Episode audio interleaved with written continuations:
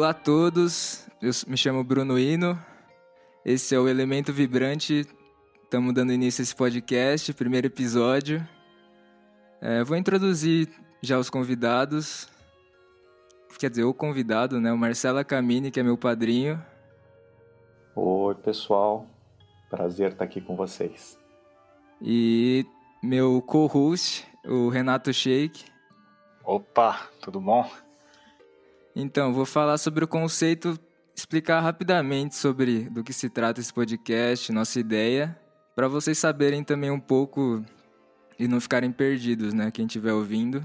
A ideia basicamente é falar sobre autoconhecimento e música, e, é, ou juntar os dois temas. Então, nesse caso, a gente vai falar mais sobre autoconhecimento nesse episódio e nessa série de episódios que vão rolar por aí vai ter música e a junção dos dois temas, para quem se interessar mais.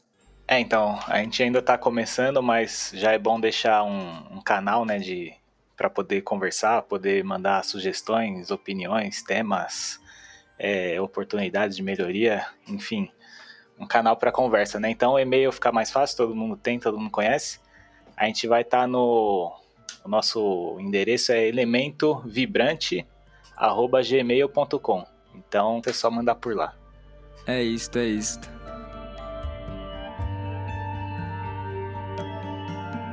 Bom, antes de começar a conversa, um pequeno disclaimer aqui.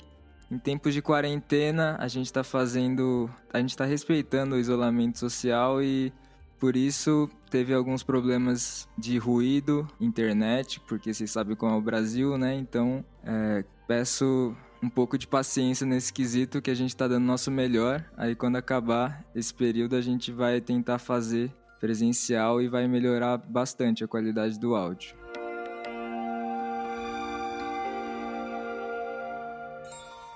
Bom, vamos começar, né?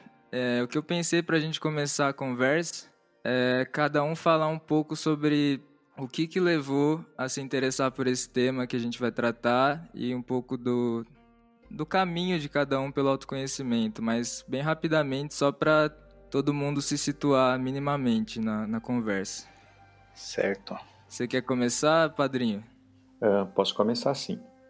Bom, uh, eu sempre tive uma inquietude, então sempre gostei uh, de ler, de pesquisar e de, de me, enfim, de interar em todos os tipos de religião, muita leitura, e acabei de 2011 para cá me dedicando um pouquinho mais eh, eh, a fundo mesmo. Né? Então tive a oportunidade de fazer uma série de cursos, retiros, viajar duas vezes para a Índia. Então, de 2011 para cá foi uma intensificação, mas eu sempre tive essa inquietude, sempre essa busca de querer as perguntas básicas, né? Quem sou eu? O que, que a gente está fazendo aqui? Qual o sentido da vida? E pelo menos eu ainda não encontrei as respostas. Comecei a procurar e quanto mais eu procuro, eh, mais distante ficam as respostas. em relação às músicas, eu acho que a gente vai falando durante nosso bate-papo. Mas é isso, a grosso Legal, modo. legal. Como você é, se começou a se interessar pelo esse assunto de ego? Uh, o ego, eu acho que para mim, pelo menos, foi é o, é o início de tudo, né? Uh, é a nossa para mim, né? O ego nada mais é do que a individualização do ser. Então, por várias linhas e tudo mais, hoje eu tenho uma compreensão, que talvez não seja definitiva, mas é como eu me vejo. O ego como a minha individualização e as decorrências dele. Porque, na verdade, eu, pelo menos hoje, entendo que o, o, o ego nada mais é do que a minha individualidade. O grande problema, a grande consequência é o egoísmo, né? esse sufixo ismo que é o danado, é o, a doença, né? é o exagero do ego. Né? Aí eu acho que começa toda essa nossa aventura humana. Né? Mas a grosso modo é, é isso aí. Total, total. Sheik quer falar um pouco? Certo. É, vamos lá então. É, eu nunca tive muito contato assim, né, com, com autoconhecimento até um coisa de dois anos atrás, não sei. Mas é minha mãe sempre foi muito atrás, né? Já participou de várias religiões e E aí de uns bons anos para cá ela tem conhecido bastante coisa diferente em vários aspectos, né, vários sentidos, não só religião, mas em vários âmbitos. E aí depois de um tempo começou a me bater uma necessidade de sair da, da bolha assim e ficar só na nos estudos científicos e tudo mais e partir para alguma coisa maior, vamos dizer assim. E aí, recentemente comecei a me inteirar mais, ficar mais interessado. Eu acho que essa parte de, de ego, que é o episódio de hoje, é, é um ponto muito importante porque é, é como se fosse uma base assim para a maioria das coisas. Então, é um tema importante para começar e aí depois começar a desenvolver e conhecer outras, outras formas e tudo mais. Uhum. Bom, eu vou introduzir rapidamente minha história também. Eu comecei a conhecer o conceito de ego com o primeiro livro de espiritualidade que eu li, que foi O Poder do Agora, do Eckhart Tolle, que foi a minha abertura para esse mundo da espiritualidade, que também não faz tanto tempo, já faz, sei lá, uns cinco anos, talvez menos. E me elucidou bastante sobre esses conceitos não sei quem falou para mim, acho que foi o próprio padrinho que a gente entra nesse mundo ou pelo sofrimento ou pelo amor, né? E nesse caso foi pelo sofrimento, que eu tava com bastante ansiedade e tal e me recomendaram esse livro, eu comecei a ler bem despretensiosamente e quando eu vi eu já tava nesse mundo fissurado assim pelo por conhecer mais sobre isso. E tamo aí, né? Isso aí. Então, como a gente pode começar com esse conceito? Acho que eu queria te perguntar qual é a definição que de ego para você, padrinho. Bom, o Poder do Agora é uma referência para mim também. O que você falou, Bruno, é a brincadeira que, eu, que, eu, que eu vejo muitas vezes, a gente ouve muito, né? A gente busca algo diferente ou algo maior, normalmente ou pelo amor ou pela dor. É, só que até hoje eu nunca conheci ninguém que foi espontaneamente pelo amor. A grande maioria vai pela dor mesmo, né? São as angústias da vida. E O Poder do Agora é um, é um livro que, logicamente, para mim também é uma referência. Mas eu queria, se possível, fazer uma explanação hoje, pelo menos, o que eu entendo de ego. Se tudo bem para vocês? Tudo. Ah, a ideia é essa mesmo. Bom, eu tenho uma imagem, pelo menos hoje, né? eu gosto de fazer uma comparação da seguinte forma. Uh, eu gosto de usar o exemplo da água, mas hoje você está falando em música, Bruno, então eu vou usar o exemplo do ar. Imaginando uma casa, existe o ar da sala, o ar do quarto, o ar da cozinha, o ar da lavanderia, o ar do porão, o ar do corredor. Então é, é uma coisa única. Eu acho que todo mundo concorda que existe um só ar na casa inteira, né? Mas ao mesmo tempo, o ar da sala é diferente da cozinha, o ar do banheiro é diferente do corredor, assim como ampliando o exemplo, o ar de repente num, num estabelecimento é diferente do outro, até porque nós fazemos distinções, né? Nossa, que ar pesado, nossa, que ar gostoso, que frescor, eu acho que tem essas distinções. Então eu gosto de partir desse exemplo. No fundo, existe só um tipo de ar, só existe um ar. Inclusive, como nós, é invisível, mas a gente sabe que existe. Mas existe a diferença, né? Muitas vezes o ar da sala é diferente do ar da cozinha. O ar do ambiente numa casa pode ser muito mais pesado do que num outro. Então, eu entendo hoje o ego como se nós fôssemos uma parte desse ar individualizado, que na prática nós somos todo, nós estamos unidos, mas também de alguma forma nós estamos individualizados. Então, hoje eu entendo o ego dessa forma. Eu estou individualizado, assim como é muito comum a gente ouvir, né? Uma gota dentro do oceano a gota na verdade não é separada do oceano e não e é o oceano inteiro que está dentro de uma gota, assim como a gota está dentro do oceano. Eu acho que o exemplo do ar também vale. Eu trouxe o ar agora porque você trouxe o tema música, né? Que a música, ou melhor, o som, nada mais é do que a vibração do ar. Mas eu acho que a ideia inicial seria isso daí. O ego nada mais é do que a individualidade. Logicamente, a partir dessa individualidade, uh, nós, eu uso até essa palavra assim, sofremos mesmo, né? Porque nós sofremos uma influência muito grande. Então, a partir da nossa individualização, você faz parte de uma família e essa família tem os membros uh, específicos da sua própria família. Essa família tem crenças, tem religiões, tem preferências políticas, gostos esportivos ou futebolísticos.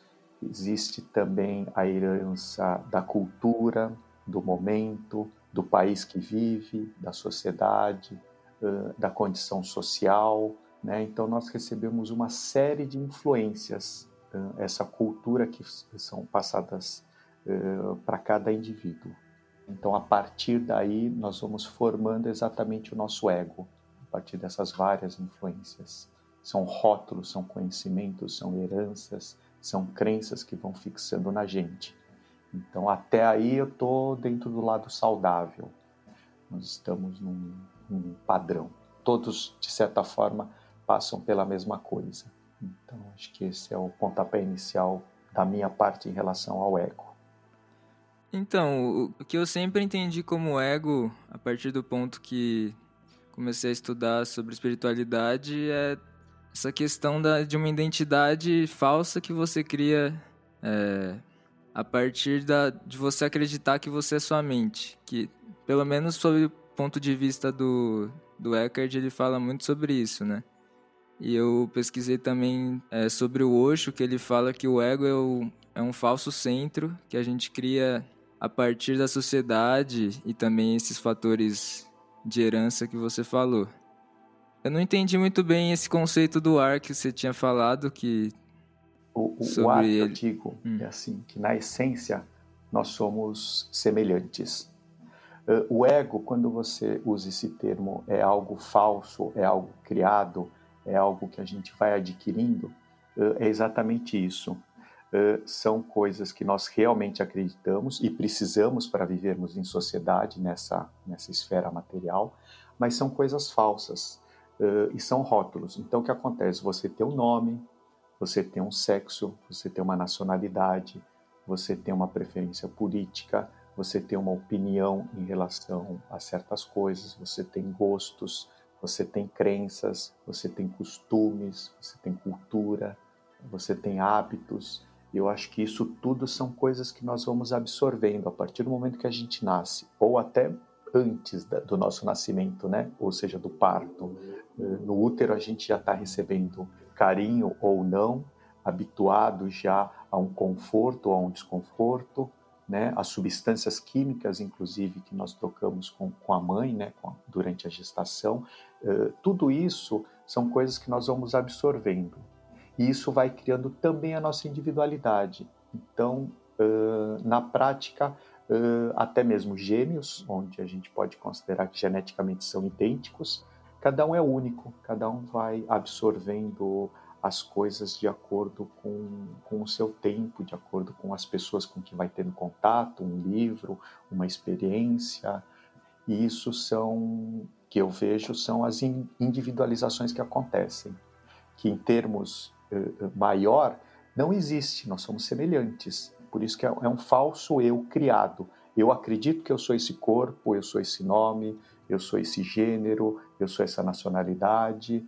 Então eu tenho esses vários rótulos, mas na verdade, na essência, eu sou isso também. Mas a minha essência é muito maior que isso. Que eu falar o meu nome, minha nacionalidade, minha profissão, hum, o que eu gosto, o que eu faço, eu sou maior que isso assim, na essência, eu entendo que nós somos todos unidos. Então, nós estamos em três aqui, né? Uh, nós somos, em essência, semelhantes. Mas aqui, dentro desse plano, nós estamos individualizados. Então, um se chama Bruno, o outro Renato, o outro Marcelo. Mas, em termos de consciência, nós somos um, uma coisa só. Ah, legal. É. Eu acho que principalmente a parte do a, o exemplo dos gêmeos é algo bem, bem mais fácil de captar a ideia, porque realmente os gêmeos nunca vão ser. Eles podem, fisicamente, podem ser semelhantes, mas a personalidade, as características, tudo é bem diferente. A gente está indo para um conceito mais de autoconhecimento, né, algo mais profundo. Mas até o conceito de Freud, assim, que é mais da mente em si, também vai bem para esse lado da, do seu, das suas experiências, né? E tudo que você vê adquirindo durante esse tempo. E não sei, eu queria até perguntar o que diferencia bastante essa ideia mais, mais mental da coisa para a parte mais. É, para esse outro conceito de ego do Eckhart e etc., do Osho, é que a mente, cada um é individual e, e tem a sua, bem é, bem particular, né? Ninguém tem a mente do outro. Mas na questão do ego que eles dizem nessa, nesse outro conceito, já é uma, uma coisa mais que a, gente, que a gente absorve e interpreta como sendo nosso, mas na verdade a gente é um só. Seria algo mais nesse sentido, é o que diferencia uma definição da outra? Bom, eu vou te falar de acordo com o, o meu achismo atual, tá bom? Certo. Eu entendo que a mente uh, é exatamente isso daí. São as crenças, os conhecimentos. Então você, de repente, você é engenheiro, o outro é músico, o outro é advogado, um é católico, outro é ateu, um é espírita, outro é da Umbanda, outro é do Candomblé, um é judeu. Uh, ou seja, cada indivíduo vai adquirindo esses conhecimentos mentais. Então, heranças culturais, de acordo com cada país, de cada época, cada família, eu acho que essa daí uh, são, são as cargas que a gente vai adquirindo, as cargas mentais. E junto com isso também uh, nós vamos formando mentalmente qual o significado da vida, existe ou não Deus, qual a importância do dinheiro, uh, é importante ter filhos ou não, viver na sociedade significa isso ou aquilo. Cada um vai criando a sua uh, crença mental. Eu acho que isso daí é o que todo mundo acaba acontecendo com todo mundo de uma forma genérica. Então, vai se criando logicamente individualidades, tanto no caso, do, no caso dos gêmeos e no caso de irmãos ou qualquer outra coisa nesse sentido, ninguém vai ser uh, igual ao outro, cada um vai ter experiências completamente distintas. Isso que nos torna uh, diferentes. A riqueza na nossa convivência é justamente isso daí. Perceber que cada um é único, cada um diferente.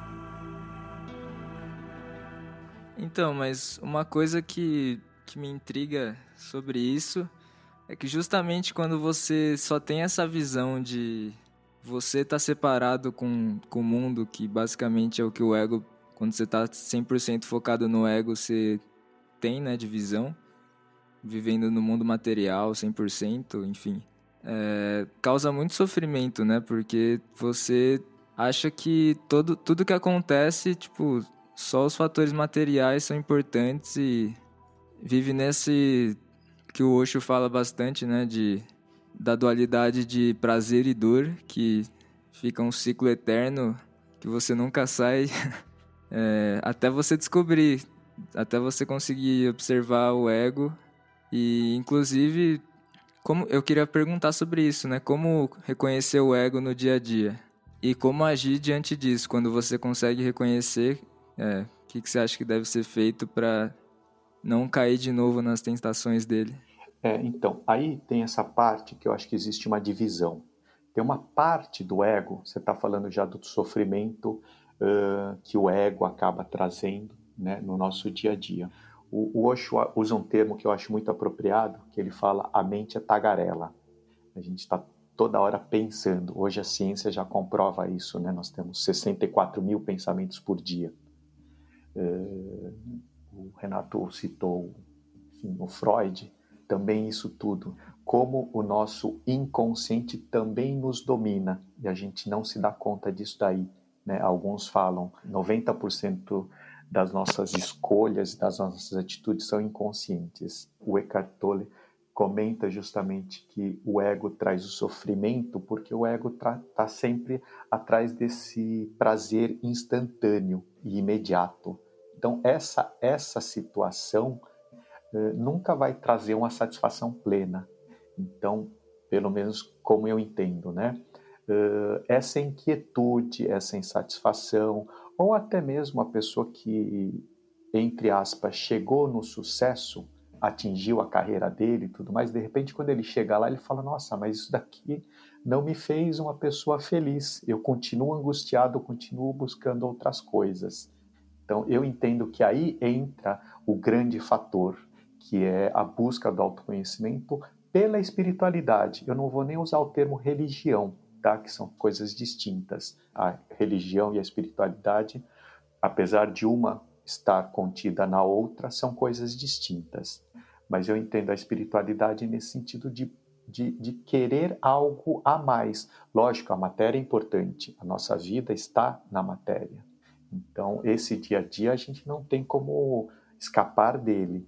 Mas a compreensão que é algo além disso, eu acho que é onde amplia o nosso horizonte.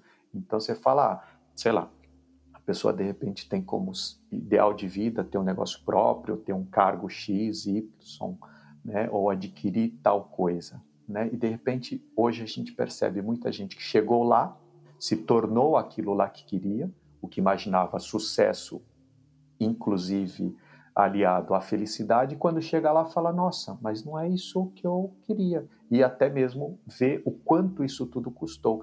E aí a pessoa começa a entender, fala: Nossa, existe algo além disso daí. Então, eu acho que aí é onde entra essa busca da, do autoconhecimento para adquirir essa espiritualidade. Né? Então, tem, tem essa questão. Aí, já trazendo esse algo a mais, que fora esse lado mental, esse lado materialista, que faz parte e é logicamente importante, uh, existe esse outro lado. Aí, esse outro lado que eu entendo que existe a semelhança. Aí a gente já não está falando em diferenças. Então, você pode ser hindu, eu posso ser católico, você pode ter nascido uh, no Butão e eu na Coreia do Norte. Então, nós temos diferenças de crenças, de hábitos, de costumes, totalmente diferentes. Mas na essência, nós também somos semelhantes. Isso é o grande paradoxo do ser humano. Por quê? Porque nós estamos buscando a mesma coisa. Você quer ser feliz? Eu também quero ser feliz. Tudo bem, felicidade para você é uma coisa, felicidade para mim é outra. Mas na essência, no profundo, nós somos semelhantes por quê? Uh, a paz, quando você está bem com você mesmo, é a mesma paz que eu tenho. A satisfação, quando um conquista, uh, conquista é uma palavra inclusive bélica, né? Uh, mas assim, quando eu adquiro uma superação minha, que eu falo assim, nossa, eu me tornei menos egoísta hoje. Isso daí eu fico satisfeito. É a mesma satisfação que outra pessoa vai ter. Quando você está bem com o seu entorno, é a mesma satisfação que os outros vão, vão ter. Então, isso que é a, a, grande ironia da vida, né? Nós somos totalmente diferentes e, ao mesmo tempo, totalmente semelhantes. Então, eu acho que tem, tem essas divisões que vão acontecendo no decorrer né, do nosso conhecimento. Assim como a palavra ego, ela também tem, de acordo com, com vários autores, várias, vários espiritualistas, ele tem pesos e conotações e valores e interpretações diferentes de outros. Eu acho muito diferente o ego do egoísmo, do egoísmo. Alguns já usam o mesmo termo para definir a mesma situação.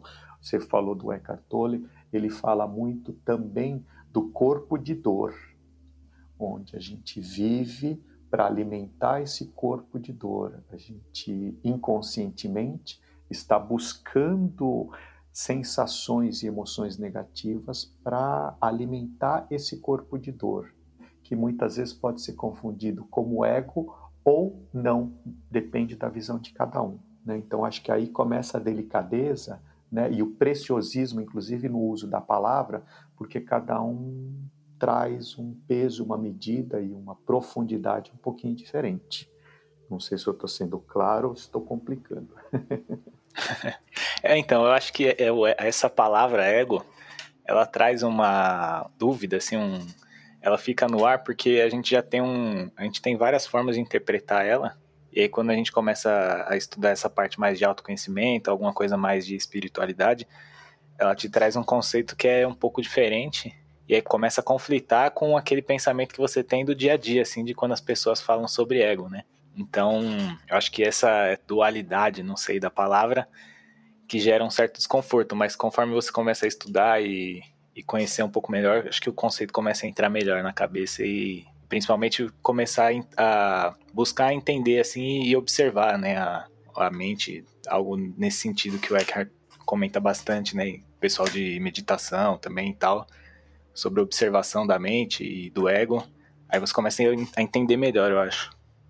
Eu tava até falando com, com o Sheik antes que o que geralmente a gente fala por ego é justamente o que você falou, padrinho, de é, confundir ego com egoísmo, né? Porque te falar, ah, você tem muito ego, você tá só pensando em você, sei lá. No dia a dia é bem comum a gente avaliar dessa forma, sendo que, não sei, né, se é possível ter, ter muito ego ou se é correta essa afirmação, sabe? Porque, claro, se você está mais identificado com o ego, é mais provável que você esteja mais num sentimento de egoísmo e de separação, né? Mas acho que ter mais ego que o outro, não sei se existe isso, de acordo com esse conceito que a gente está falando. Então, porque uh, uh, as palavras, elas também têm uma certa limitação, né? Porque primeiro que eu vou falar, eu estou pensando numa coisa, o que cada um vai entender é uma outra coisa que muitas vezes é completamente diferente. E as palavras têm essa característica. Se eu falar Deus, amor, ego, felicidade, cada um tem né, a sua interpretação. Né? Então, realmente é isso a delicadeza, mas a imprecisão das palavras. Então, a gente cai nessa situação e não nem sempre é contornável. Cada um vai entendendo uma coisa. Vocês citaram certas situações que é justamente isso daí. Como é que eu vou ter mais ego ou menos ego que o outro a partir do momento que eu entendo o ego como a minha individualização? Para mim não existe mais ego ou menos ego. Eu só estou individualizado hoje, agora, como esse ser. Então não tem como eu ser mais individualizado ou menos individualizado. Então, nesse sentido, não há que se falar em mais ego ou menos ego, para mim. Mas eu entendo essa expressão mais ego ou menos ego. Eu acho que é justamente essa interpretação. Quando a pessoa está totalmente tomada pelo ego, ou seja, o sufixo ismo, né, de doença, egoísmo, eh, eu acho que é onde entra justamente a situação, a gente começa a ver a doença aí, não só individual, mas como nós, como seres humanos nesse planeta, vamos dizer assim. A professora Lucelena Galvão, da Escola Nova Acrópole, ela fala muito disso daí, né? Se a gente for pegar a essência da humanidade, das guerras, das diferenças, das brigas, dos conflitos, das divergências, a gente vai chegar num único lugar. O budismo tibetano também traz como um grande veneno mental a mesma coisa. Hoje o espiritismo kardecista usa o mesmo, eh, eh, ou seja, identifica como o mesmo mal. É o nosso egoísmo. Nosso egoísmo está por trás de tudo isso daí. Quando eu penso somente em mim, quando a minha felicidade não importa a felicidade ou a desgraça do outro, eu só estou interessado no meu bem-estar, né? Interessa o que eu quero para mim. Então eu passo por cima do outro, eu desrespeito, eu faço, trago dor para o outro, porque eu estou simplesmente obcecado somente no meu interesse.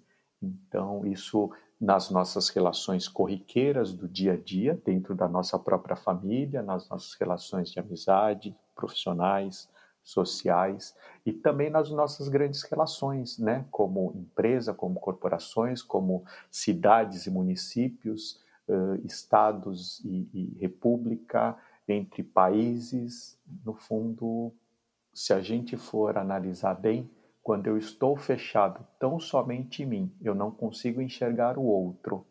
O grande mal da humanidade, de uma outra forma, também muitos trazem, que eu entendo que é a mesma coisa. É essa ilusão da separação. Eu acredito que eu sou separado dos outros, então eu vou explorar os outros, eu vou degradar a natureza, eu vou explorar os animais, eu vou tratar uma certa cultura, um gênero, uma raça ou uma localização de nascimento, eu vou tratar essas pessoas como diferentes de mim, né? Como seres apartados, seres separados. Então, isso que eu compreendo e acredito que realmente é o grande a essência, né? O grande drama humano uh, nasce exatamente do egoísmo. Então, mas so, sobre isso, é que você fala do dia a dia, várias situações a gente está é, vendo que acontece. Quando acontece essas situações corriqueiramente, pelo menos comigo, assim, raramente na hora eu me dou, eu me dou conta, sabe?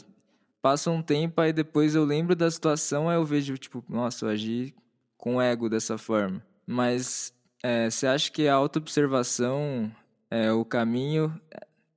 Pelo que eu tenho visto, para mim sim, né? Autoobservação e tentar ficar no agora, como o Eckhart fala sempre, é o caminho para você conseguir observar que você está agindo com ego e reconhecer essa falsidade, mas para mim ainda é bem confuso isso, sabe? Tipo, o que, que pode ser feito de maneira prática para você conseguir tá observando o ego e indo se libertando mais facilmente dele? Bom, uh, você está citando bastante o poder do agora, né? O estado de presença. E o Sheik comentou em relação à meditação, na última vez que ele comentou. Né? Eu acho que, uh, pelo menos para mim, isso daí está extremamente ligado. A meditação, para mim, serve justamente para eu começar a observar uh, não só a minha mente, não só o quanto eu tenho de pensamentos e sentimentos voluntariosos dentro de mim. Serve não só para isso, isso daí é o início da meditação. É, o que me interessa é o estado meditativo, que eu entendo que é o estado de presença, onde de repente eu estou fazendo alguma coisa e eu já começo a ter a percepção e falar: Nossa Senhora, olha o que eu estou pensando. Nossa, olha que sensação que me veio. Olha que sentimento ruim que está passando dentro de mim. Eu acho que isso é o que traz uh, a meditação, pelo menos o que trouxe para mim. O estado de presença, Bruno, quando você fala, uh, assim como o, o, o estudo, e, e, e, e, na verdade eu entendo que é um percurso, né? O autoconhecimento não é um curso que a gente faz, é um percurso durante a nossa jornada que a gente vai tendo uh, de percepção e de evolução e as nossas transformações que vão acontecendo. Então, é natural no início eu faço uma série de coisas inconscientemente. Então, eu falar, ah, eu preciso fazer exercício, eu não vou comer doce, não vou comer fritura, vou dormir bem, vou, vou me hidratar. Isso conscientemente eu sei que é o que eu preciso. Só que inconscientemente eu sou tomado por uma outra força e como doce, não faço exercício, me auto-saboto, deixo de, de, de fazer as coisas que eu sei que eu preciso. Então, emocionalmente, eu sou tomado por uma força e acabo não fazendo algo que racionalmente eu sei que seria melhor. Tem essas distinções. Só que isso tudo eu vejo que é um progresso. Então, depois que acontece, eu falo: Nossa Senhora, eu falei aquilo, eu tomei essa atitude e tudo mais. Quando eu analiso o meu passado, o que eu fiz, é que eu começo a perceber, falo, nossa, como eu estava inconsciente, nossa, como eu agi. Aí a gente pode usar o termo eu agi pelo meu egoísmo, né? ou eu agi pelo meu ego, vendo só o meu interesse. Então, isso eu vejo como um processo. Até chegar a certas situações que eu falo assim, nossa, olha, aconteceu isso. Eu normalmente eu teria, eu teria reagido dessa forma, mas na hora eu estava tão presente que eu consegui me segurar e mantive a minha postura. Então, acho que esses são os nossos ganhos, esses são uh, as nossas lições que pouco a pouco a gente vai aprendendo e vai adquirindo maturidade. É, eu acho que essas práticas, assim, eu tenho feito alguma coisas parecidas, é, de observação e tal.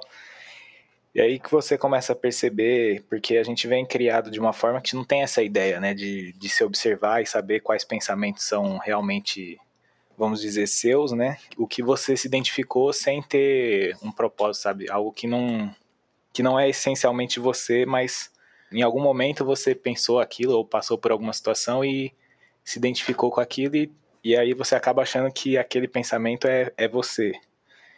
E aí, conforme você começa a fazer observações e esses tipos de prática, eu acho que ajuda bastante a, a ter esse discernimento do que, de como agir melhor e saber melhor as atitudes assim e o que fazer. É, é o que você traz, Sheik, é, é, é, o que a gente normalmente fala e, e que expressa exatamente isso.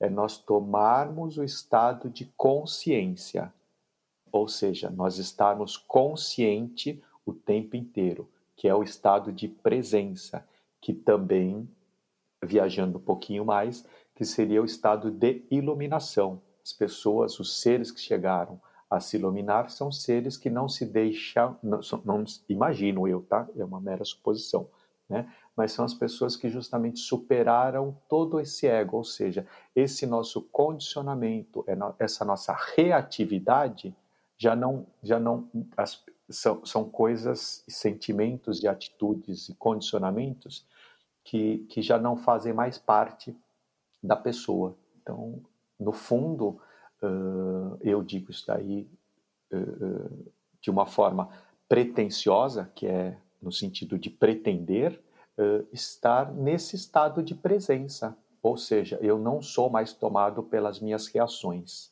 Então, eu acho que todos os exercícios, todos os conhecimentos que a gente vai tendo, a busca da expansão da consciência, ou de estar consciente, ou de estar presente, no fundo é isso.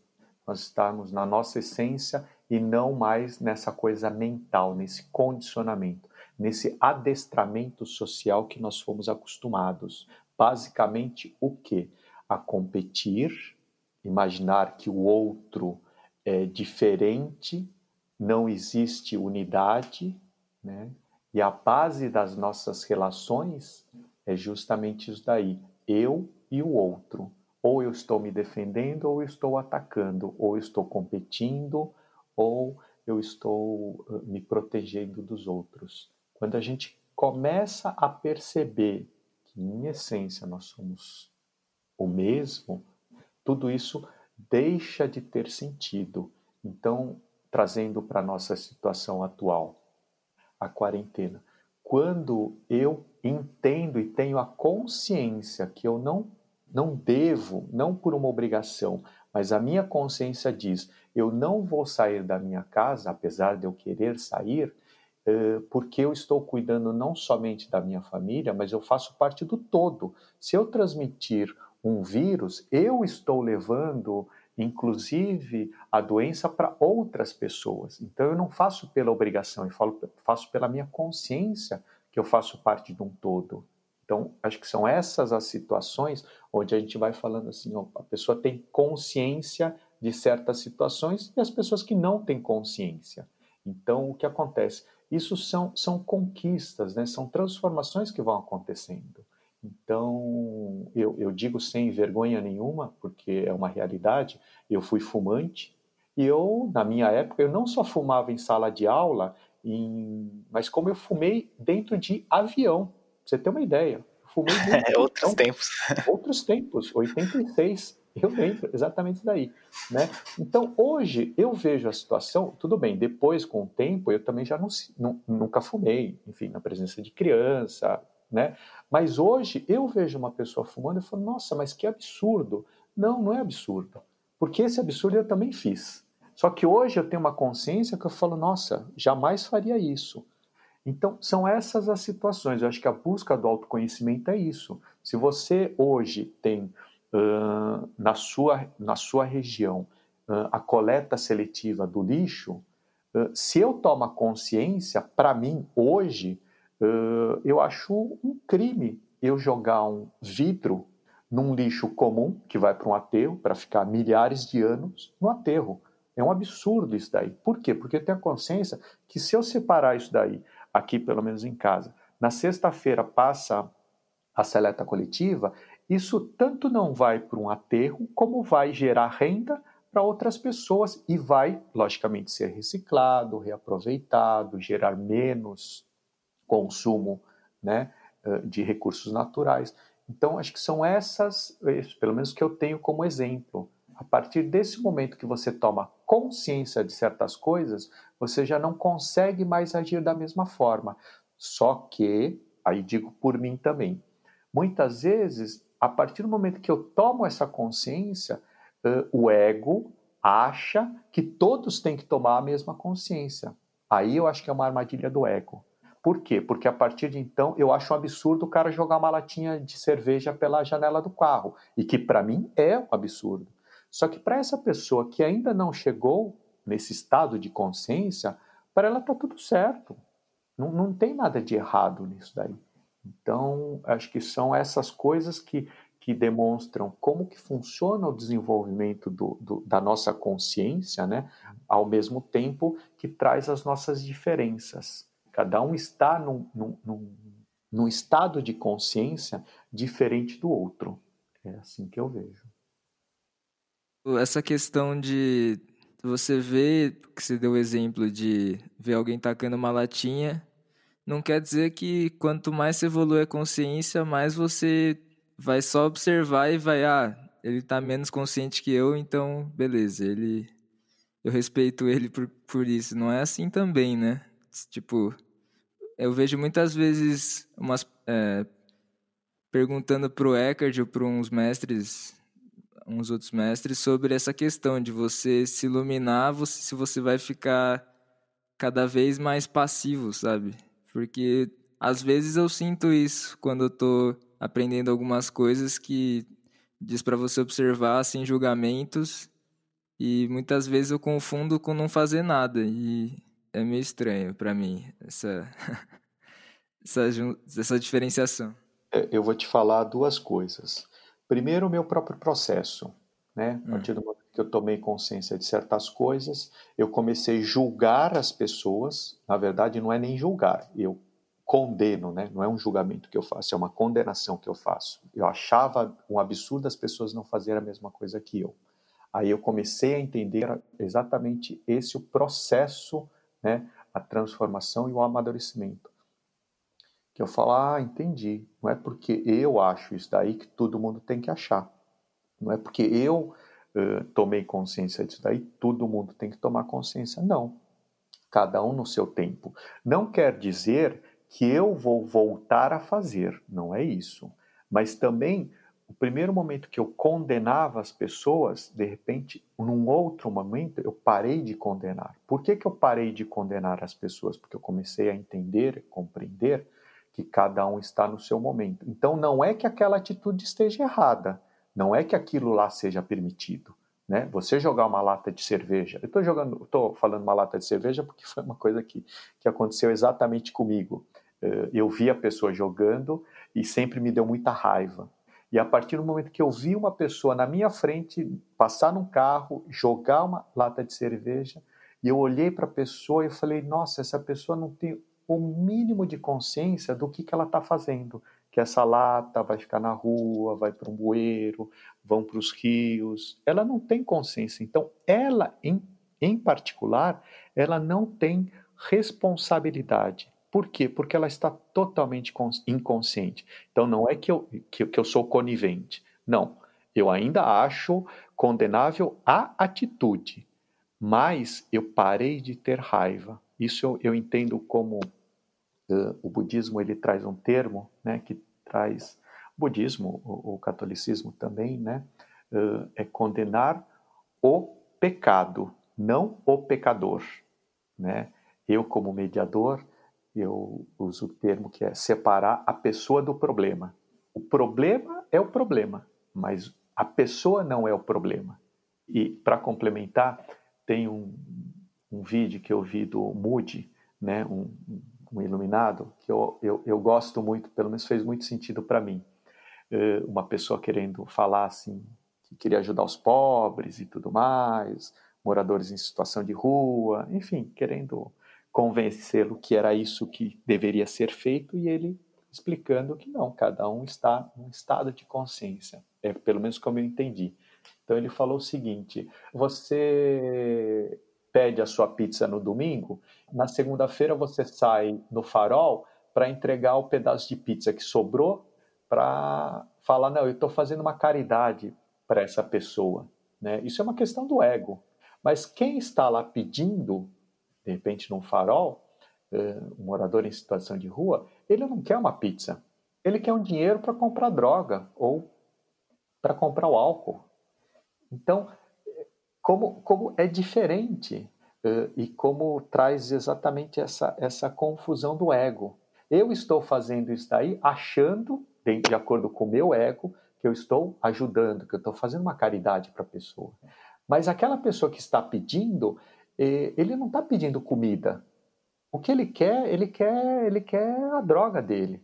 Então, também quando eu falo assim, ele está errado, onde já se viu, é o meu ego condenando o outro. Não sei se dá para a gente entender essa profundidade. Não é que está erra não seja errado se drogar, é errado. Mas naquele momento, o que a pessoa quer é isso. E quem sou eu para falar que ele é um sem vergonha, ele é um safado, que está dentro da dependência dele, né? Então, acho que isso daí também tem algo a ver com ego, né? Esses grandes embates que o meu ego quer e o que o seu ego quer o que o meu ego acha certo e o que o seu ego acha certo. Sim, acho que isso entra bastante também, esse exemplo específico, na questão que até eu e o Bruno estamos estudando agora, de. Como é que fala? Os, os níveis de ajuda? Não, é. Ordens da ajuda, né? Sim, sim. Da constelação. É, ordens da ajuda. Do Bert. É, eu acho que também uma questão é muitas vezes essa, esse estado de consciência vai do, do momento ali, né? Que a, a ideia é que a gente tente ficar assim, que nem você comentou, Marcelo, o, a, o tempo inteiro, né? Se chegar a iluminação e estar tá sempre consciente disso. Mas é muitas vezes, dependendo do ambiente ou da situação, isso varia, né? Por exemplo, às vezes a pessoa, no, agora, por exemplo, combatendo o corona, aí todo mundo está pensando no, no ser humano como um ser único contra o vírus todo mundo tentando combater junto. Aí se você já entra em outra, em outra visão, em outro momento, aí, por exemplo, uma guerra ali entre dois países, aí já é uma nação contra outra. E a ideia é que tentemos ser o, o mais unidos possível no, num contexto geral, né? Assim, o tempo inteiro somos um só e não precisa ter essa, esse confronto, assim, essa briga, vamos dizer assim. É, o Sheik, isso daí eu concordo com você, mas eu também eu entendo hoje, né, que também é um grande idealismo que eu pelo menos não vou ver nessa encarnação. É como eu me situo hoje. Ou seja, a gente vê as diferenças entre um governador e um presidente, entre uh, prefeitos e até mesmo entre as pessoas, né? Então, de acordo com a minha necessidade, a minha empresa ou a minha sobrevivência econômica é mais importante do que de repente ficar em casa. Ou seja, conviver com essas diferenças, eu entendo que é esse grande desafio que nós temos. Então, se você precisa, e, e ou se você não dá conta e quer ir uh, a um parque ou quer fazer uma festa de aniversário, uh, a partir do momento que eu estou te condenando, a essa atitude, eu também estou te desrespeitando. Porque de repente para você é aquele negócio, você não está nem aí com coronavírus, não, não, não, não tem a dimensão disso daí. E de repente para alguns isso é um exagero, para outros isso é uma prudência. Então essa uh, igualdade eu também não, não acredito que seria saudável. Nós temos que ter as nossas diferenças. O nível de consciência que eu acho que é a grande busca. Né? A gente está usando o termo iluminação aqui, que eu acho que também requer um, um certo cuidado, não é que a gente quer né, usar como uma referência, mas é lógico, é um ideal que a gente busca usar como referência. Então, toda a nossa convivência, não somente com a base né, da, da, da vida, eu vejo que são os relacionamentos, mas mais do que o relacionamento com as demais pessoas, para isso eu entendo que serve o autoconhecimento, é entender que a base dos meus relacionamentos com o mundo externo começa com o relacionamento interno que eu tenho com os meus diversos seres. Então, eu tenho dentro de mim os meus eus. Então, acho que é aí que começa a grande a grande aventura do autoconhecimento, que o externo nada mais é do que o reflexo do interno. Então, quando eu estou acusando o outro, na verdade, eu estou falando de alguém dentro de mim, porque eu tenho dentro de mim um ser autoritário, egoísta, mesquinho, malvado, ciumento, avarento. Eu tenho dentro de mim todos esses seres, todos esses sentimentos. Então, quando a gente fala em harmonizar as relações, eu entendo que no fundo, no fundo, eu estou harmonizando a minha relação comigo mesmo.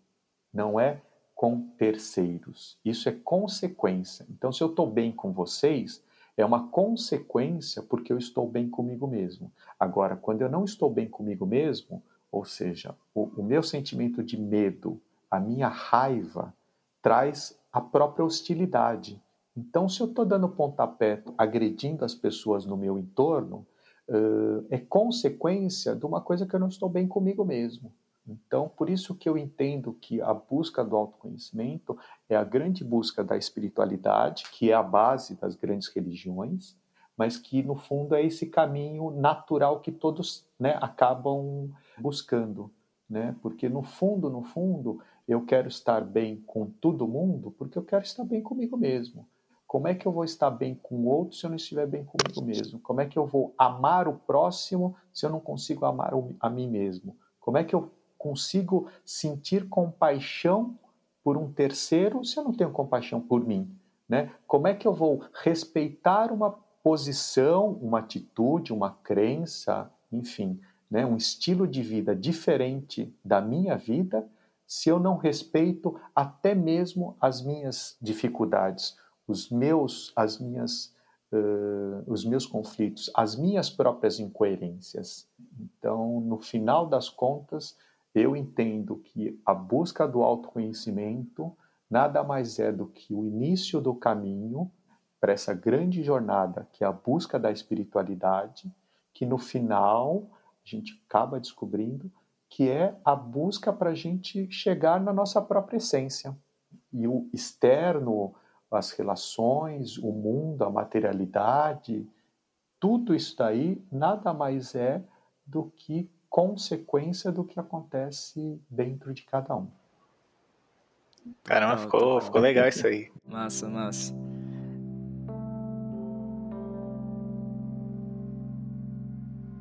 Isso que você diz de do nosso mundo interno espelhar como a gente vê o externo e da gente estar tá bem com nós mesmos, mas também tem a ver quando a gente não tá bem com a gente mesmo, tem a ver muito com o ego, né? Porque lance do corpo de dor, de querer continuar no sofrimento, de se observar como um sofredor e querer continuar nesse estado ou até buscar externamente pelo sofrimento, de certa forma.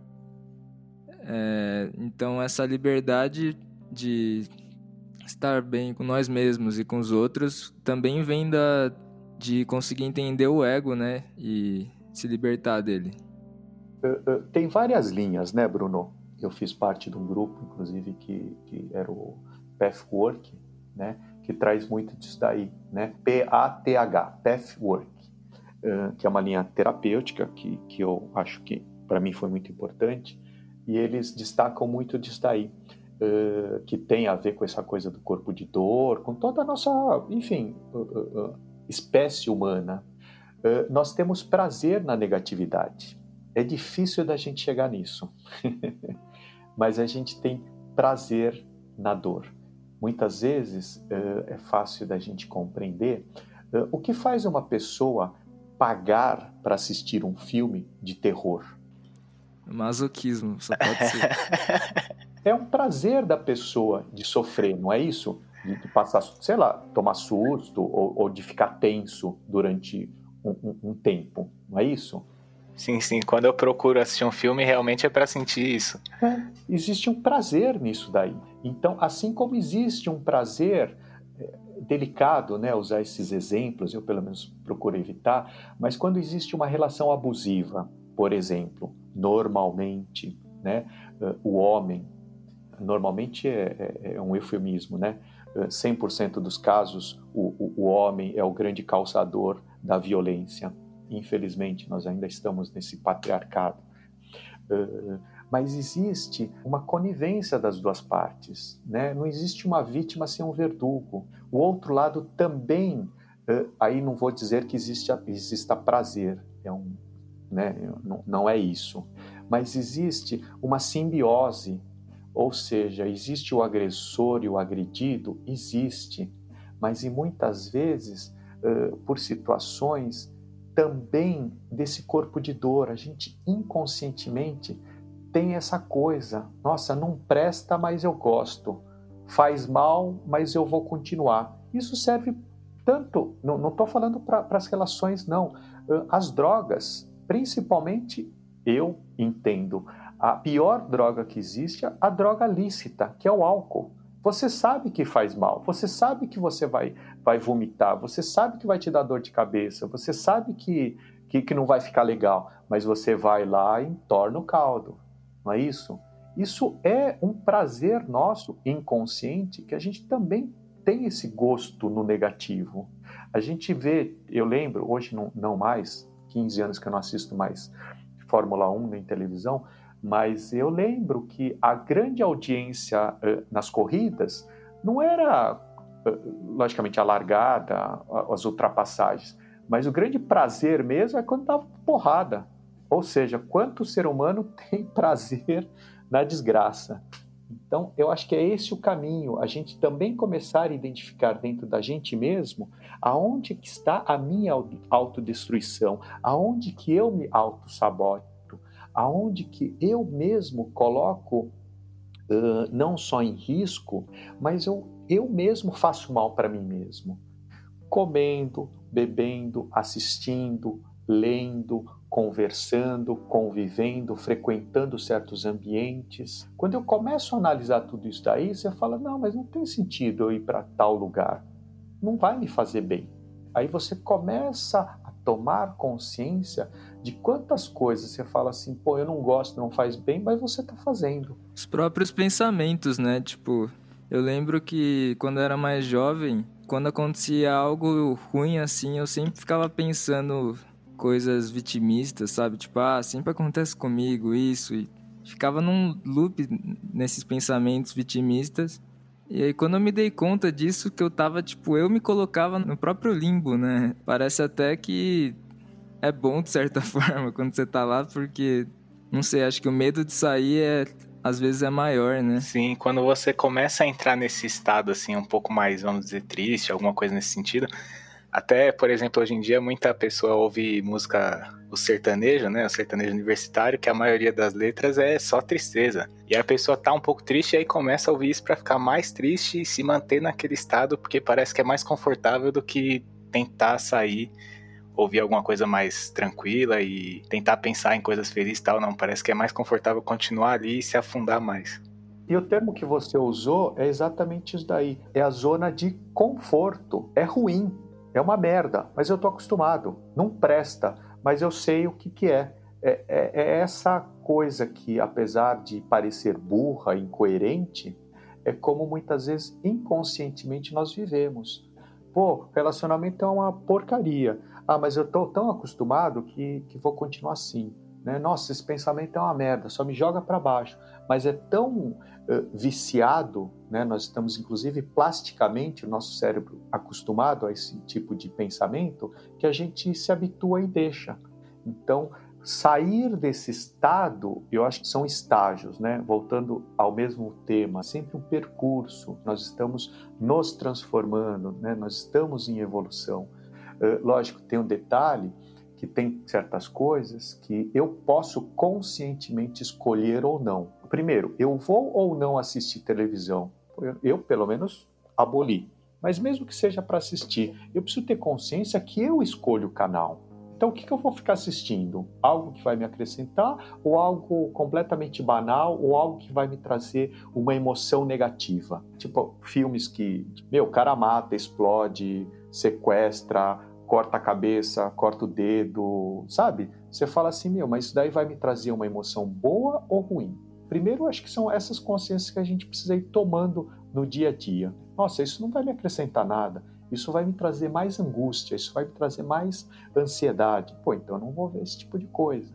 E depois, pouco a pouco, a gente vai depurando. Lógico, os pensamentos e os sentimentos têm um detalhe, o Bruno trouxe essa situação.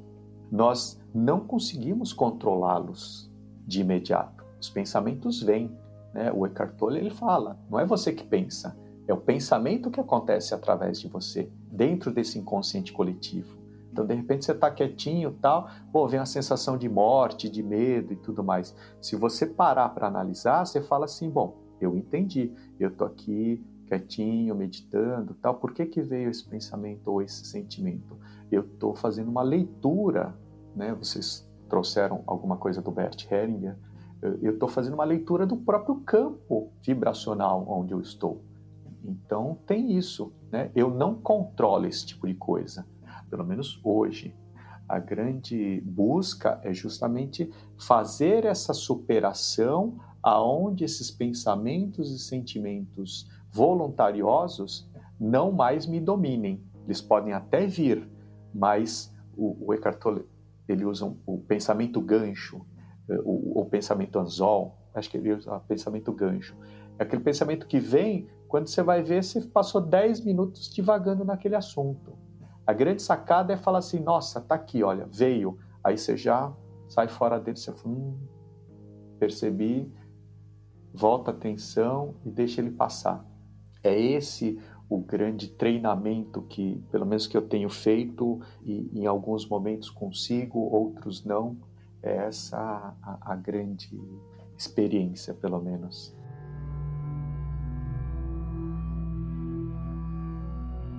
ultimamente eu, eu tenho tentado lembrar mais, até nessa quarentena eu botei no celular, como plano de fundo eu botei observe seus pensamentos para ficar lembrando toda hora.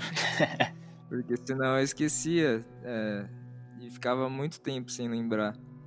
Mas eu percebi que quanto mais eu treino isso, parece que mais eu também vou pro lado negativo, sabe? Tipo, quanto mais eu tô observando os pensamentos, chega uma hora que parece que o sistema dá pane e eu falo, ah, não. Parece que a energia de você tá treinando essa presença é um esforço que a gente não tá nada acostumado, né? Então tem uns dias que eu fico de saco cheio e já desisto assim, sabe, pelo dia. Eu vou te falar a minha experiência, tá, Bruno? Eu não sei se isso daí é verdade ou não, né? Mas a minha experiência. Aquelas dificuldades, né? Nem tudo é tão tão fácil quanto muitas vezes uh, parece ser. Quando você começa a meditar, em alguns momentos você consegue chegar num estado de atenção plena, relaxamento e tudo mais, você fala, nossa, uau! Você sai bem, né? Você sai com aquela sensação que você fala, caramba, hoje valeu a pena. Conforme a gente vai aprofundando, as coisas vão se tornando mais e mais profundas e mais e mais para o ego difíceis. Então, quando você fala isso daí, a minha experiência pelo menos, eu comecei a reparar que quanto mais atento, presente e observando os meus pensamentos, não é que mais coisa negativa eu pensava. Não, os pensamentos sempre são negativos. Por quê? Eu estou lembrando do passado de alguma coisa ruim que me aconteceu. Eu nunca estou lembrando de uma coisa boa. Né? Eu estou nos meus diálogos, pô, o cara falou isso, eu tinha que ter falado aquilo, a pessoa fez isso, e eu deveria ter reagido dessa forma, eu nunca deveria ter deixado a pessoa fazer isso, fazer aquilo. A gente está brigando com o passado, ou, logicamente, brigando com o futuro. Né? Não, se acontecer isso, eu vou fazer isso, vou fazer aquilo, é nossa ansiedade. Então, a minha experiência não é que quanto mais eu medito, mais pensamento negativo vem. Eu entendo que os pensamentos são negativos. O ego, ele é negativo, ele é para alimentar esse corpo de dor, ele é para trazer sofrimento. Só que quanto mais tempo eu consigo observar, mais eu consigo observar coisas negativas. Não, mais eu consigo observar o meu pensamento. E aí, ao invés de desistir, que é o grande caminho, né? Fala, meu, puta, deixa eu parar de isso daí, porque quanto mais eu vejo, né? Quanto mais eu rezo, mais os tentações aparecem, né? É exatamente se aprofundar para superar esse tipo de situação, de você falar, ah, eu entendi. Então não é que quanto mais eu medito, mais coisa ruim eu vejo. Não, quanto mais eu medito, mais eu consigo ampliar a minha observação. Quanto mais eu consigo ampliar a minha observação, é a partir daí que eu começo também ampliar a minha observação, não só em relação ao ego, porque aí acho que cai numa grande armadilha que algumas linhas terapêuticas ou o próprio nosso lado que eu me referi agora há pouco, esse prazer em sentir dor, prazer em ficar no sofrimento, é também não ficar focado no erro. Não é ficar focado no que não presta, é começar a focar na solução, começar a focar no bom, no positivo, na alegria, no prazer, na satisfação, na amizade, na paz, na harmonia. É esse o foco que a gente tem que ter, né? E que muitas vezes a gente se perde. A gente começa a olhar muito para a sombra, começa a olhar muito para as nossas mazelas que a gente precisa olhar até para poder transformá-las, né? A gente precisa olhar para a nossa negatividade para reconhecer e para poder superá-las mas a partir do momento a gente também precisa começar a olhar no positivo, no que eu quero. Que eu acho que aí é a profundidade do autoconhecimento, que entra a grande questão, que é a espiritualidade. É começar a buscar algo a mais. A mais que é o quê? Fora do racional, fora do científico, fora do comprovado. Esse a mais é quando a gente começa a buscar uma força, uma consciência, uma inteligência, uma sabedoria que vai além do que a gente está acostumado, algo além do que a gente está habituado a ver, perceber, ouvir, conversar. Né? Aí a gente sai do lado intelectual e começa a entrar pelo lado emocional. Aí é onde que é uma profundidade que a gente precisa chegar exatamente para começar sair também dessa coisa do virar o oba-oba da, né? Ah, expansão de consciência, ah, autoconhecimento, ah, espiritualidade, não sei o quê, mas as coisas não mudam, né? Então, quando a gente chega nesse ponto, acho que aí as coisas começam a mudar. É, o Bruno deu uma a perspectiva dele, né? Você, Marcelo, deu a sua, eu acho que a minha também foi um pouco diferente dos tempos, do que eu pude analisar, né? Quando o Bruno me recomendou a leitura do Poder do Agora, e aí conforme eu comecei a ler, que eu comecei a perceber que, não sei, talvez até meus 17 anos, tal, por aí, eu era bem consciente, mas inconscientemente, assim, eu, eu tava vivendo agora, mas sem perceber, assim, era natural, assim, eu não me preocupar com o futuro e tal, ficar analisando muitos pensamentos e tudo mais. E aí, lendo o Poder do Agora, eu comecei a perceber que de uns anos para cá eu tenho pensado muito e entrado nesse vício de ficar pensando, pensando, e aí, conforme eu fui lendo, eu percebi que isso não é legal, mesmo que agora tendo a prática de buscar o autoconhecimento, de analisar, observar e tudo mais, eu tô. Isso tá me trazendo uma calma, assim. É, eu tô voltando, vamos dizer, ao meu natural, que seria não, não fazer isso. Mas que eu acabei me viciando no meio do caminho e agora tô, tô me desviciando você era um mestre que se corrompeu. Pode-se dizer. Você citou agora a essência, né? o início e a base do que o poder do agora traz. Nós estamos viciados em pensar e não temos consciência disso. Nós somos literalmente viciados em pensar. Nós estamos 24 horas por dia pensando. Até dormindo, nosso cérebro está lá, enfim, maquinando e trazendo o nosso subconsciente para a tona. Então é isso. Quando a gente se dá conta, a gente fala, nossa, é verdade. E acaba caindo meio que numa armadilha.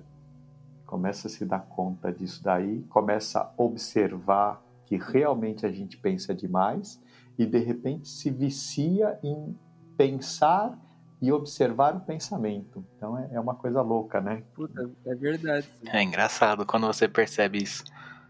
Nossa, eu, eu achei que era só eu que fazia isso. Às vezes eu tô meditando e a mente tá calma assim e parece que tem um apego por querer criar pensamentos para poder observar eles, sabe? Sendo que essa não é a ideia, mas é tão viciado mesmo que parece que quando a minha mente tá vazia, eu tenho vontade de criar pensamentos para poder observar e achar que eu tô meditando. É tipo muito engraçado. É, isso que você fala, Bruno, tem uma coisa, eu já percebi isso daí, uh, hum. quanto nós temos medo do bom, medo da luz, medo do amor. A gente está acostumado com o ruim. Então, o novo é uma coisa que realmente traz um desconforto. Então, é muito comum gente voltar para trás exatamente por causa disso. É aquela maldita zona de conforto. Né? Então, é, é muito interessante isso daí.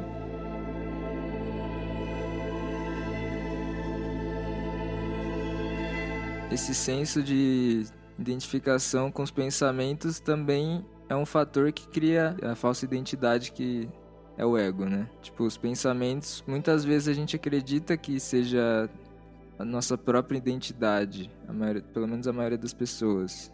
Eu queria linkar isso com uma coisa que eu li do Osho, que é o livro do ego, né?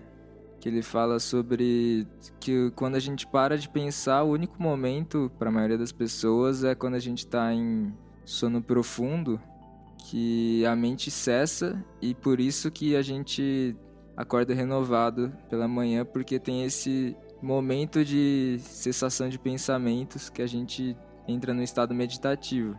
Por isso que ele fala que é importante entrar no estado meditativo conscientemente.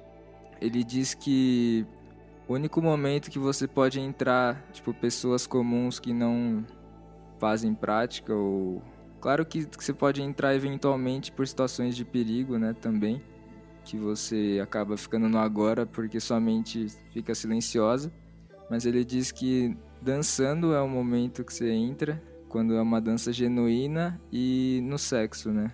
Que são os únicos momentos que as pessoas comuns, elas conseguem entrar nesse estado, mas a meditação proporciona isso, a gente conseguir cessar a mente a partir da observação, né?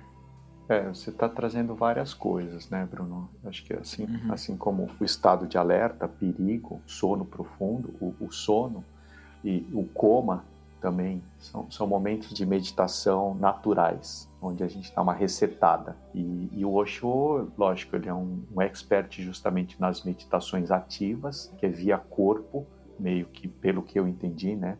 Ele ocidentalizou, trouxe do Oriente para o Ocidente as meditações ativas, onde via corpo a gente consegue dar um, um stop na mente. Então, ou dançando, ou respirando ou movimentando o corpo, você dá lá um, um, um comando, são várias meditações que ele que trouxe, que faz com que a gente exatamente consiga parar a mente. Assim como tudo, a grande questão é fazer tudo isso daí conscientemente, né? não inconscientemente, que é justamente assistir televisão, de certa forma, você pode falar a, a mente para, né? mas ela para de uma forma de, artificial. Então, por isso que acaba não, não trazendo os benefícios. Mas é, é isso. Acho que tem, tem várias coisas que a gente precisa ainda se aprofundar E mais do que falar, eu acho que a gente pode trocar experiências. O básico do básico é exatamente isso daí: é cada um chegar nesse estado por si só. A grande dificuldade e a grande sacada é justamente isso daí. Ninguém pode fazer pelo outro. Cada um tem que buscar e, e, e adquirir por si só. Tá todo mundo sozinho. Uma coisa que eu li no livro do Osho, que ele fala que para você conseguir se libertar do ego, você precisa atingir o nível de maturidade dele, ou seja, fortalecer ele. E eu fiquei bem na dúvida com isso, fiquei meio suspeitando assim dessa frase, mas acho que fez sentido para mim. Ele também falou sobre a questão de por isso é muito mais fácil se libertar no ocidente porque a gente prega essa cultura de ah, vamos fortalecer o ego e capitalismo, etc. Enquanto no Oriente já tem países que já tratam desse assunto desde criança, de você abaixar seu ego. Então, o que, que você acha sobre isso? É, eu tive a oportunidade de ficar quatro meses na Índia, num, num lugar bem específico, muita espiritualidade, Rishikesh. Eu estava, inclusive, no Sangha do Prembaba, e lá eu percebia claramente isso daí. Depois eu voltei depois de dois anos, fiquei mais dois meses e meio, e realmente é muito mais fácil lá, porque pelo menos o indiano, ele é educado dessa forma. Ele nasce, tem a infância, casa, tem a família, é produtivo, e numa determinada idade, os filhos estão crescidos e tudo mais, ele vai buscar espiritualidade. Então é uma coisa natural para eles, tanto essa busca, né, da, não só da espiritualidade, mas a busca da iluminação, ou a busca pelo menos de morrer em Varanasi e, enfim, atravessar um portal. Tem toda essa cultura onde para eles é natural esse tipo de situação. Para a gente não, a gente não ouve falar isso daí. A nossa cultura é nascer, ganhar dinheiro, ter sucesso e, e é isso, e morrer. A gente, inclusive a morte, a gente tem um tabu, tem um preconceito né, em relação à morte. Uh, lógico, considerando o Brasil um país católico, uh, diferente do, do, do Osho, a formação dele hinduísta, onde todo um país ele é reencarnacionista, então é muito diferente quando você acredita na, na, na reencarnação com um país que não acredita na reencarnação, né? ou as pessoas que não acreditam.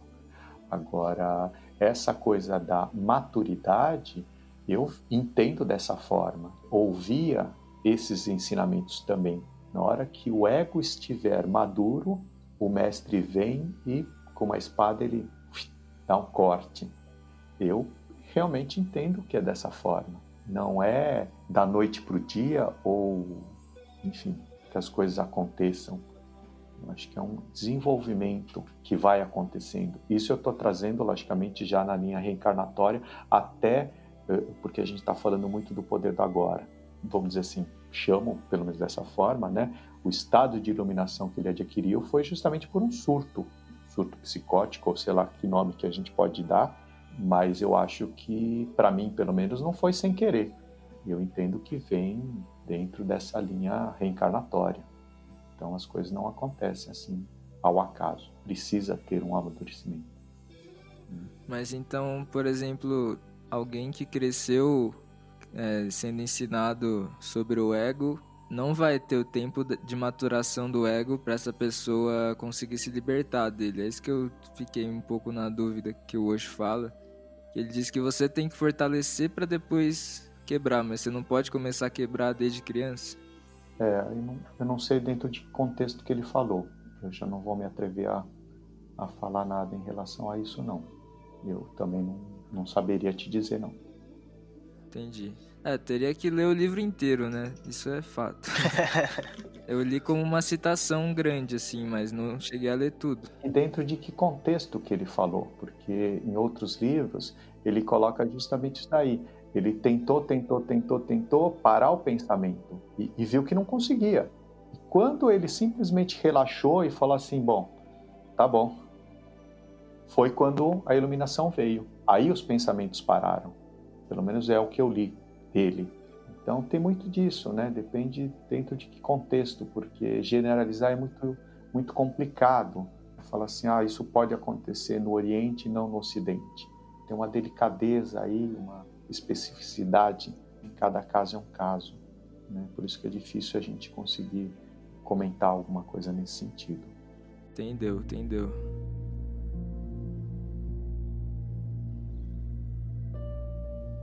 Ah, eu acho que é isso. Por mim, foi bem produtivo. Eu, pelo menos, aprendi bastante coisa, entendi várias coisas que eu não sabia. É, antes do encerramento, eu, você fez essa fala, eu acho interessante, né? Eu entendo isso daqui como um grande bate-papo, né? Eu acho que é exatamente isso que, que nos torna maior, né? Não uma relação onde a gente vai aprender porque alguém tem algo a nos ensinar, eu acho que o grande ensinamento vem exatamente nessas conversas, né? nessa troca de experiências. Se é que tem uma fala de encerramento, seria a minha, seria esse daí. boa, boa. Legal. É bem legal as palavras de encerramento. E além disso, pedir também um, as referências para que o pessoal possa possa estar tá adquirindo mais conhecimento aí, seja livro, alguma coisa, algum conteúdo que você goste e ache interessante para os ouvintes? Bom, posso falar o que eu tenho feito durante esse período né, de isolamento físico, eh, essa revolução que tem acontecido, né, social, econômica, política, ecológica, né, enfim. Então eu reli Cartas de Cristo, Reli O Novo Mundo, Despertar de uma Nova Consciência, do Eckhart Tolle.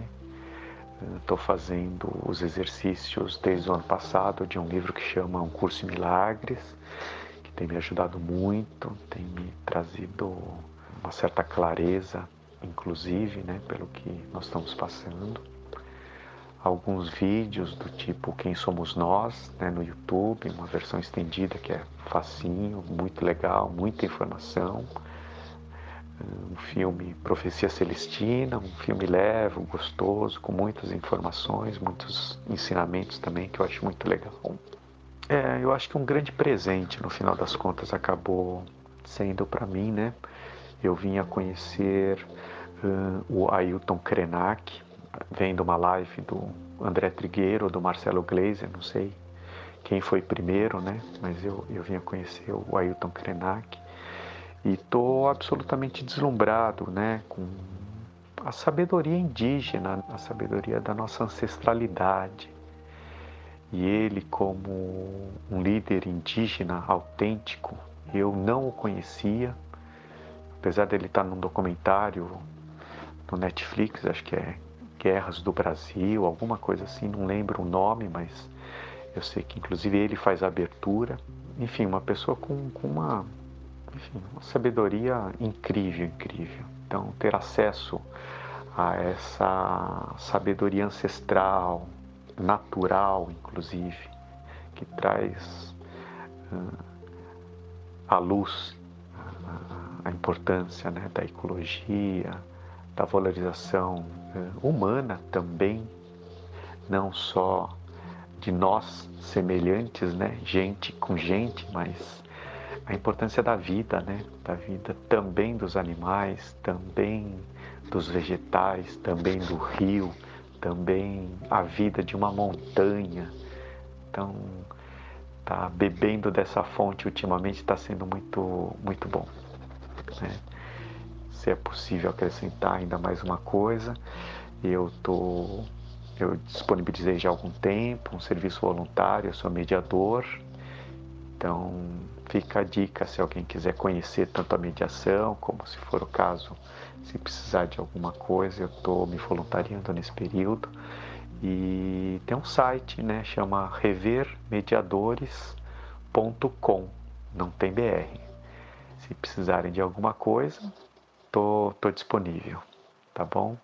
E muito obrigado, muito obrigado pela oportunidade.